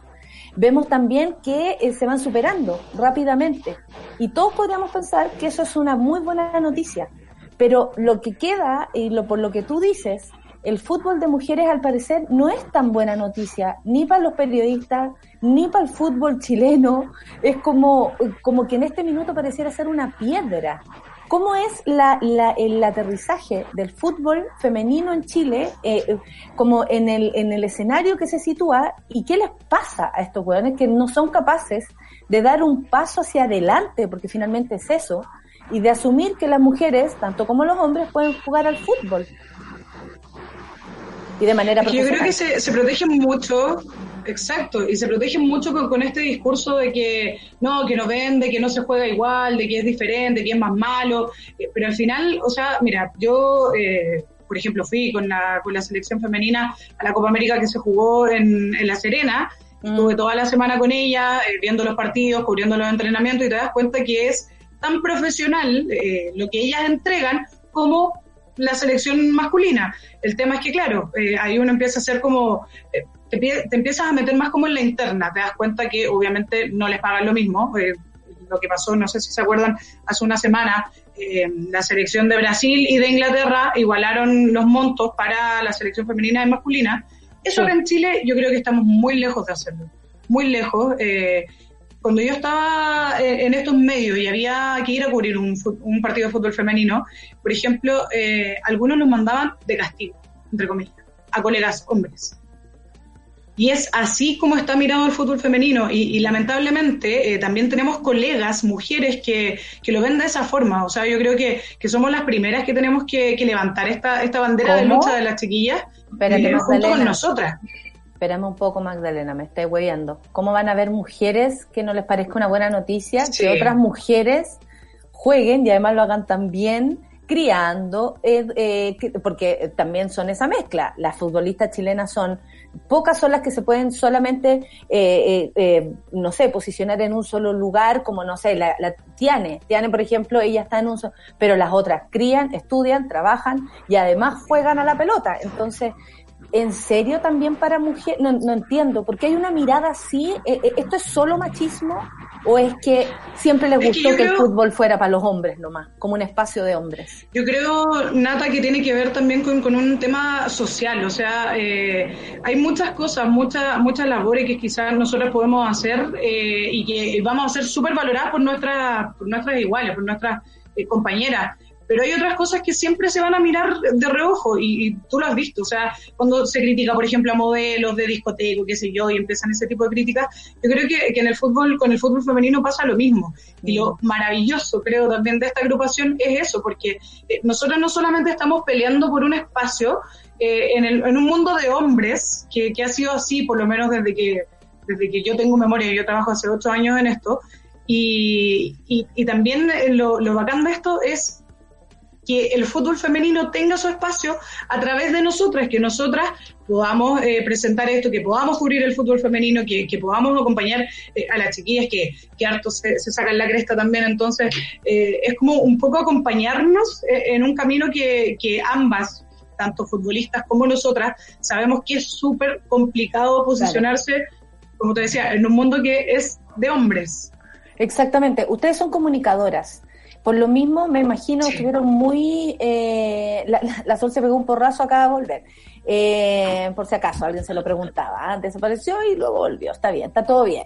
Eh, el, el, el, al ser comunicadora, yo creo que también tienen una, una mirada de cómo se transmiten las noticias, porque una cosa es contar lo que pasa con Leo Valencia y la otra es tener una opinión al respecto. Por ejemplo, eh, lo que ocurrió el fin de semana... Eh, fue bastante estremecedor. Yo vi el partido precisamente, bueno, tengo, eh, duermo con una persona de chuncho, entonces eh, no me quedaba otra que ver ese partido, pero desde ese lugar también eh, podía ver la actitud de este futbolista que hace días atrás había sido denunciado por su pareja de una manera muy, mm, muy desesperada. Ella ya de verdad demuestra tener un daño eh, que además la persigue por años. Esto no es un algo nuevo, ni siquiera para ella, es algo constante, es una eh, es sistemática la violencia que él, al menos eh, por lo que cuenta ella, eh, al- a- la ataca hacia, hacia su persona. Eh, Colo Colo no se hizo parte, blanco y negro digo, eh, la, la, la institución solamente nos vamos a referir públicamente que dijeron que la ley manda, ¿no? Que la ley es la que decide quién es culpable y quién no, pero este señor ya tiene una orden de alejamiento. Al parecer van a esperar que le pase algo peor a esta chica, porque orden de alejamiento, por lo menos para mí, ya me indica que hay un problema. ¿Cómo creen ustedes y cuál es el análisis que hacen de cómo fue tratado este tema por los medios también? Porque vaya que al- a la gente le puede enseñar algo respecto a sus futbolistas o a la historia o a lo que estamos viviendo, el cómo lo transmitan los medios, los hombres a cargo de esta noticia. Sí, por supuesto, es algo que, que hemos conversado ayer, eh, tuvimos un, largo debate con respecto a eso, cómo poder abordar este tema, porque eh, hace, no sé, recuerdo que fue en julio, eh, algunas jugadoras de, de fútbol femenino denunciaron a un kinesiólogo. Esa noticia salió, eh, se supo, salieron un par de medios, pero no se supo más. Eh, con lo de Leonardo Valencia, claro, desde que lo empezaron a tomar los medios, sale todos los días, eh, y, y lo que dices tú, o sea, eh, a- al grado que tiene que llegar Valeria Pérez para, para hacer un llamado eh, por todo lo que ella pasó, creo que a mí eh, me, me da como una, una, una desesperación, no sé, no sé bien cómo Mm, explicarlo, a mí también. súper- algo que me llega muy porque eh, es que, que, que no la escuchen y que tengan que hacer esto eh, para que, la puedan escuchar y que además, claro, eh, Colo Colo, un club del cual yo soy hincha, por ejemplo, eh, ha tenido campañas eh, en contra de la violencia de género. eh, no hace poco, de hecho el 8 de marzo sacaron una, campaña muy bonita con las jugadoras y todo, pero claro, y cuando pasa esto no, no dicen nada. Entonces ahí nosotros no, no- nos preguntamos, de hecho lo exigíamos dentro de nuestra carta, que necesitábamos una declaración pública. Dice lo que es, eh, políticamente correcto, que no pueden decir nada, que la presunción de inocencia, qué sé yo, eh, pero en ningún momento eh, condenan la, la violencia de género. Y creo que, ahí está el, el problema, porque, eh, o sea, hay hinchas mujeres, hay jugadoras, hay administrativas, eh, se jactan de hecho en el comunicado de que están trabajando para la igualdad de sueldos, que eh, el 30% de sus funcionarias son mujeres, pero ¿qué pasa con las jugadoras? ¿Qué pasa con las hinchas que son víctimas de esto? ¿Dónde está la ayuda? ¿Dónde está la ayuda que le dan a Valeria? Yo creo que, esos temas eh, son súper complejos y además todo esto eh, puesto también en que los medios de comunicación no, no les interesa. O sea, lo de Leonardo Valencia, recuerdo que fue, sí, no sé si fue 2017 o 2018, cuando se iba a, a- a Río Janeiro, a Botafogo, eh, no podía viajar porque tenía una causa pendiente por violencia intrafamiliar. Eh, recuerdo que me- mis colegas de Brasil me dijeron, oye, ¿qué sabes de esto? Yo, Nata, te lo juro, Sol, no tenía idea, no tenía idea porque me puse a buscar en los medios y no encontré nada. eh, y ahí tuve que hacer toda una investigación, conseguirme el RUT para meterlo en, en el Poder Judicial y ver las causas, eh, hasta que dije, oye, tenemos esto. Eh, ah, ya, pero no, es que cuando viaje mejor hagámoslo. ¿Cachai? Entonces ahí tú decís, ya. Eh, no les interesa, es así de simple, no hay más que agregarle, no les interesa. Yo creo que eso hay que recalcarlo, eh, no en un afán como revanchista ni nada de eso, sino que para poner las cosas, eh, ponerle las palabras a la realidad que es. Eh, Nos pasa lo mismo con los anuncios sobre el de Walmapu del gobierno, que en el fondo es como de nada sirve que tú juntes la, la gente, que condenes en voz alta si no haces nada al respecto. Eh, me imagino la frustración y la, la muralla que debe ser como todos los días encontrarte con gente que realmente no le importa, porque si realmente les importara, eh, Leo Valencia no hubiese jugado eh, simplemente en, en el último partido. Yo ahí me pregunto, eh, ¿ustedes creen que, creen que les dé la energía como y el corazón para educar a los colegas en, en todo lo que a género respecta? Me imagino O- por qué lo preguntas, porque qué paja educar a esa banda de gente. O sea, te- seamos honestos también, Magdalena. Cuando lo dijiste, yo sentí lo mismo que existe, que, que siente la sola ahora. La Claro. ganas de preguntarte eso, como Da- dar tiempo porque sé que ustedes aman su profesión y por algo, digamos, están armándose en, en este en, en este grupo de mujeres, pero o la otra pregunta que siempre nos hacemos nosotros acá, ¿es necesario crear medios deportivos hechos por mujeres?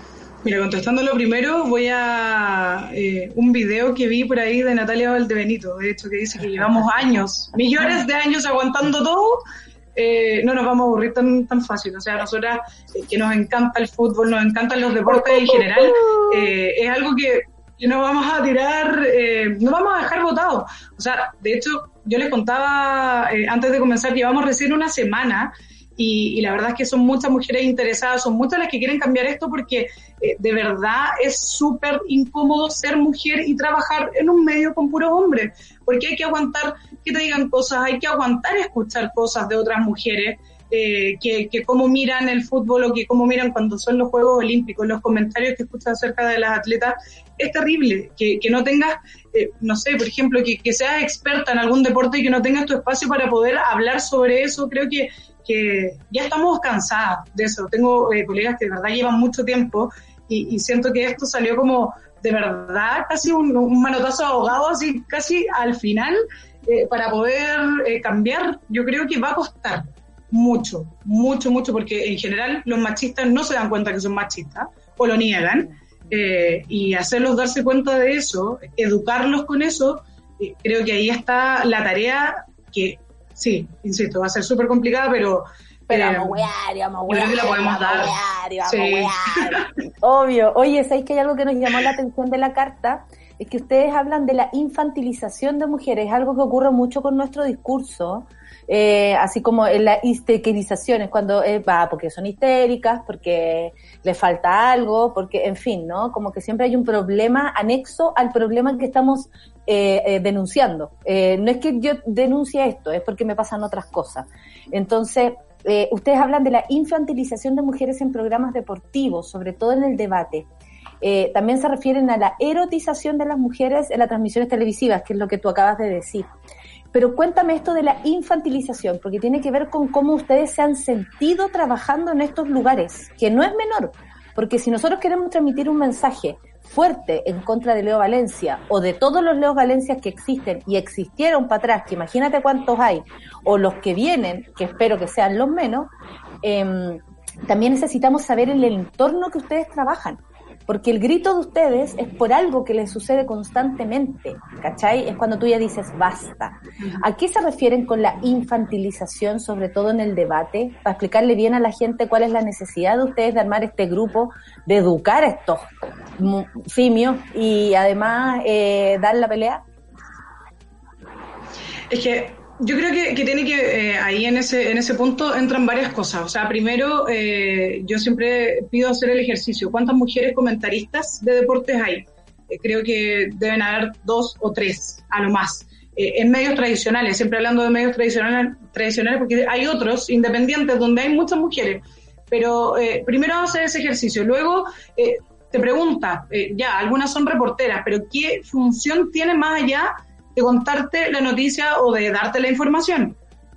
Eh, es lo único que hacen. Y, cuando van a, vas a comentar algo o, te disminuyen por lo que dijiste o porque no sabes que no están así, no, pero es que yo creo que es otra cosa, no, que yo creo que los, no sé, no creo que pase eso. A mí me pasó mil veces eso, yo daba información y me decían, no, pero ¿cómo va a pasar eso? Si, eh, están en un buen momento y tú decías, eh, ¿por qué lo voy a inventar? ¿Cachai? Entonces, como que en verdad siempre disminuirte, eh, como casi tratarte como, ay, pobrecita, es que no sabe tanto de fútbol.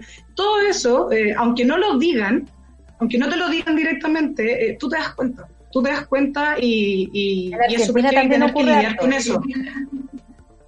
En Argentina es un medio súper machista, en Brasil también, eh, y, eso es, es, cuático, o sea, y, y te das cuenta también, o sea, en Argentina y en Brasil hay muchas mujeres trabajando en el periodismo deportivo, que son reporteras excelentes, que son conductoras de programa, eh, que son comentaristas, pero acá tú dices, ya, eh, sí, hay mujeres. Está eh, la Grace Lascano, que yo siempre la, la saco a colación, que es sequísima, que, bueno, en, en CDF, Nala Hassan, Vero Bianchi, pero, y, y de ahí te vas a la radio. ¿Quiénes están en la radio? Eh, Claro. ¿Cuántas mujeres trabajan en radio, por ejemplo, ahora? En BioBio no hay ninguna, en Cooperativa ahora hay una que, que es la, la Majo, Eh, en ADN también hay una, y, y así, una, una, una, y, y así Y se, va disminuyendo el número. Y entrando súper de a poquito, yo escucho harto deporte por radio, debo decirlo. Me gusta escuchar el fútbol en la radio y me gusta escuchar el tenis en la radio. Y, y me doy cuenta. Tenis, Sol. Sí, no- ¿Y cómo que ustedes como Sí, lo que pasa es que a mí me gusta escuchar harto deporte y veo harto deporte, eh, precisamente porque me gusta eh, ver los discursos que se arman. Sí. Eh, me da la impresión de que en, en todo el medio latinoamericano, y estoy generalizando, las mujeres son súper adorno, son súper, están siempre como con el vestidito corto, ¿no? El vestido apretado, Sí. se le- les rebajan, digamos, su- sus comentarios, no se les toma en serio profesionalmente, eh, y me da mucha pena porque sé que hay muchas mujeres muy capaces y a mí personalmente me gusta más el deporte relatado por mujeres. Cuando yo veo el Wimbledon relatado por mujeres, me hace muy feliz. Cuando veo el Tour de France relatado por mujeres, me hace muy feliz. Creo que tienen además otro carisma, otra otra forma de contar las cosas, porque siento, y, y lo que más me choca, digamos, de, de- del periodismo de deporte, que escucho todos los fines de semana lo mismo, como la misma gente felicitándose, la misma gente enojándose, y, y creo que hay una lucha de poder ahí. ¿Cómo, insisto, ¿cómo lo van a hacer para pelear con eso? Porque tengo la impresión de que los hombres no van a soltar el control remoto, ¿cachai? No van a soltar el lugar de, insistiendo, como las de- locas. de nomás, poder. Claro, ¿cómo, es posible instalar como otros relatos deportivos en el, en el medio?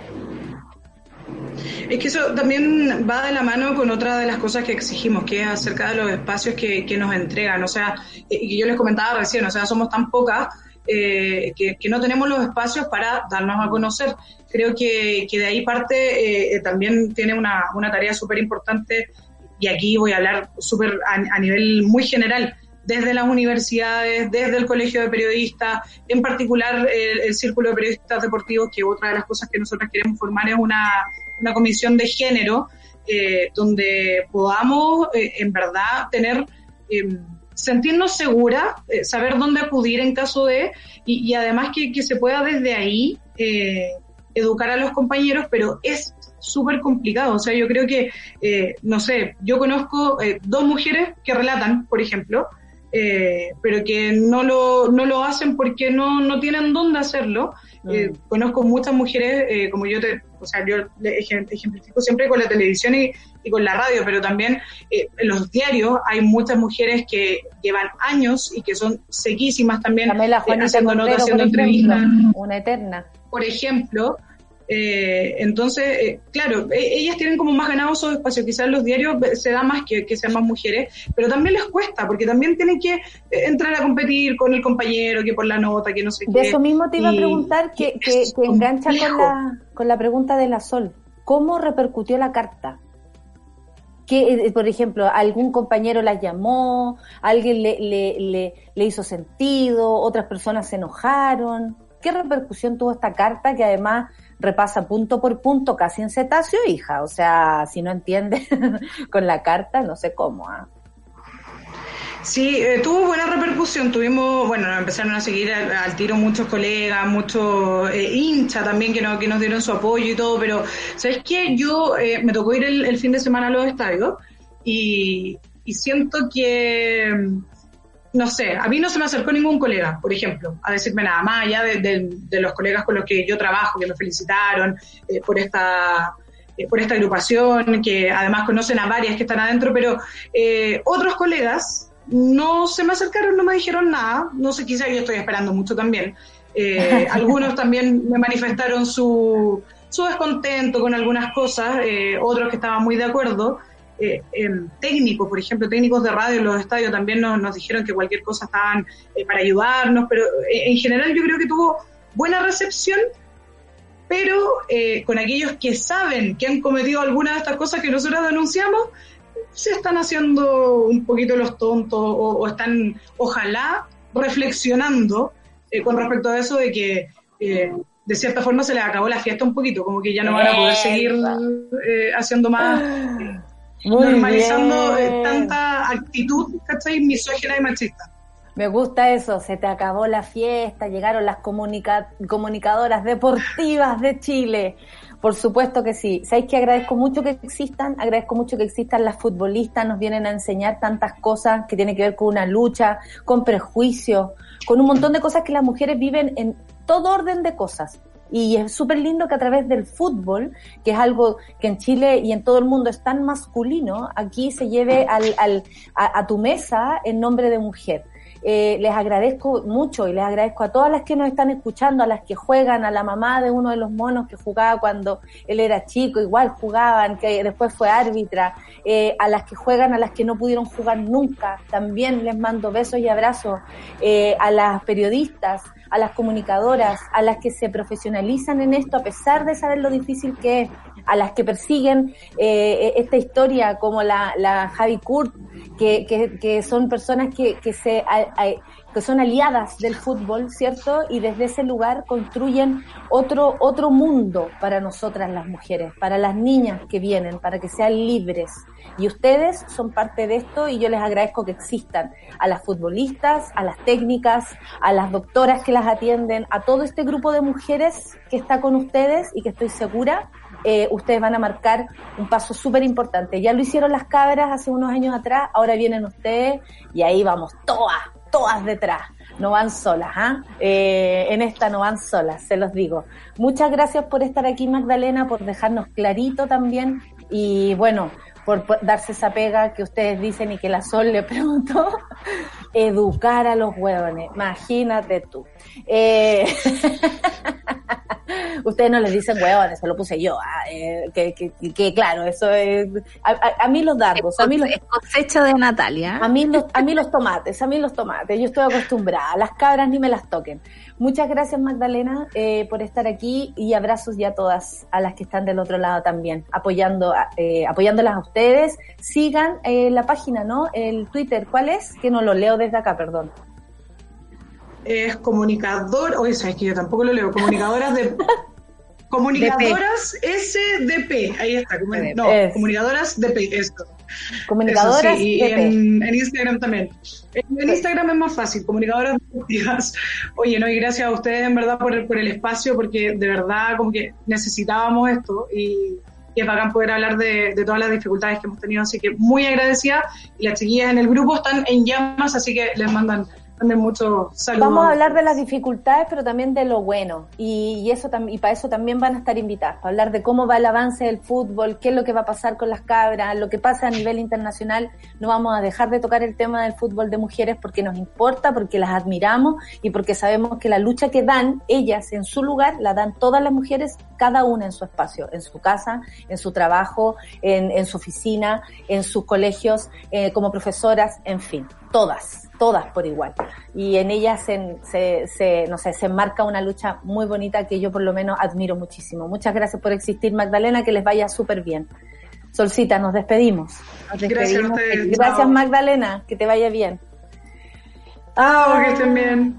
Inspirador hablar, inspirador siempre escuchar mujeres atrevidas, ¿no? Y presento a otra atrevida. ¿Cómo estás, atrevida? Súper atenta. No, y la otra está así como, Sí, ah, me toca. ¡ah, era yo! ¡ah, era yo! No, pero yo no soy nada al lado de nuestra invitada. No, si sabemos. Sí, Hay- hay- cada una en lo suyo, cada Sí. una en lo suyo. Obvio que sí, si somos todas igual de gritonas, eso es lo más importante. Eso, eso es lo, es. más importante, cada una en su lugar, como ahora hablábamos con las comunicadoras deportivas. Fantásticas ellas, oye. Por- Hoy ¿por día esta otra insolente de nuevo, Nico? No, Así nos tratan a nosotras de insolentes, de pasadas, de vuelta, te pasaste dos Levanta la pueblos. voz cuando, cuando se afirman Oh. cosas que desafían a la autoridad porque Claro. Otras. No, son, no somos líderes, ¿ah? somos locas, histéricas, gritonas, etcétera, todas esas cosas. Pero ¿sabes qué? Hoy día vamos a hablar de, bueno, de en lo que estamos. A rato pareciera que no, que se acabó la pandemia, pero no, ¿sabes qué? Esto continúa. ¿No es cierto? Sol, la Sol suspira profundamente porque sí, da la sensación de que el nivel de riesgo en términos de percepción ha bajado y esto tiene harto que ver con la comunicación desde la autoridad sanitaria y es un tema sumamente relevante cuando además van de la mano de cierto relajo en las medidas que se han comunicado, por cierto, con mil equivocaciones, pedidas de disculpa, no que yo respaldo, no respaldo, en fin, entre los ministerios, pero es la comunicación desde la autoridad hacia la ciudadanía confundida con los datos que recibe además y de miras a las fiestas del 18 de septiembre y todo lo que eso implica. El tema es que los datos no son muy alentadores y queremos justamente revisar de la mano de la presidenta de la Sociedad Chilena de Epidemiología, Pina Bertoglia, que nos va a estar acompañando hoy, parte de esa información y de qué manera ponderar. Al final da la, da la idea, eh, Nata, de que uno queda como eh, a cuídate solo. Ah, ese es el nuevo plan. El plan es cuídate solo, porque resulta Sí. que cuesta seguir lo que eh, uno, incluso de buena fe, quisiera eh, de la voz de la autoridad, ¿no? Seguir un poco los pasos, que no se puede, Ah, sigue habiendo indicadores muy negativos, tenemos mil y tantos casos nuevos cada día, entonces con eso A mí me parece que la superficialidad de, eh, de, de todo esto es muy peligroso, porque eh, se entiende súper La bien. necesidad de la celebración. Yo no sé si Pina se ha dado cuenta, por ejemplo, en los comerciales, del retail sobre todo, no merecemos esto, porque lo hemos pasado tan mal, como drogadictos que merecen un descanso eh, y, y irse a drogar de nuevo. Eh, ¿A qué me refiero con esto? Que es la superficialidad en que se trata, en cómo se comunica, cuesta vidas. Y cuesta cómo se salud. instala, cómo se instala la idea de la necesidad siempre. de algo liviano versus el ocultar eh, la necesidad de seguir percibiendo como un riesgo lo que estamos viviendo, porque no se ha terminado. Exactamente. Claro, por mucho que les dé lata, porque yo me imagino que es como, ay no, la lata de nuevo. Amiga, discúlpame, cuando escucho estas cosas a mí me parece que la superficialidad puede cobrar Sí. muchas vidas y eso es muy, muy, muy grave, porque además lo que trae esta enfermedad, que todavía es un, eh, es todo un, un mundo desconocido, al parecer las secuelas son de larga data y no es tan sencillo todavía en estudio, pasar por por aquí. Exactamente. Nos despedimos, Solcita, nos despedimos de, nuestro programa del día de hoy. Eh, fantástico, puras mujeres, nuestro miércoles feminista. Charlie, Luis, eh, les mando besos y abrazos, mi querida Clau, y a todo el equipo que hace posible este programa Café con Nata. Eh, Pina, un abrazo para ti. Eh, Aguante, otro Pina. para ti. Aguante Pina, yo siempre la Sí. retuiteo, claro que vamos, vamos, vamos. hay su que- cuenta. Por supuesto que sí. Aparte, si ella se enoja, nos enojamos todos, porque ella sabe, ¿cachai? Ella sabe. Obvio, exactamente. Entonces, yo- si ella se enoja, yo también estoy enojada. Así nomás es la cosa. Ya, así nos apañamos entre todas. Esto es Sacaba el café con nata. Me despido de toda la monada. Cuídense, por favor. Y seguimos con Rayen Araya y Super Ciudadano. Hasta mañana. Eso fue Café con Nata. Gracias por ser parte de esta comunidad y hacer de Mordor un lugar más apacible.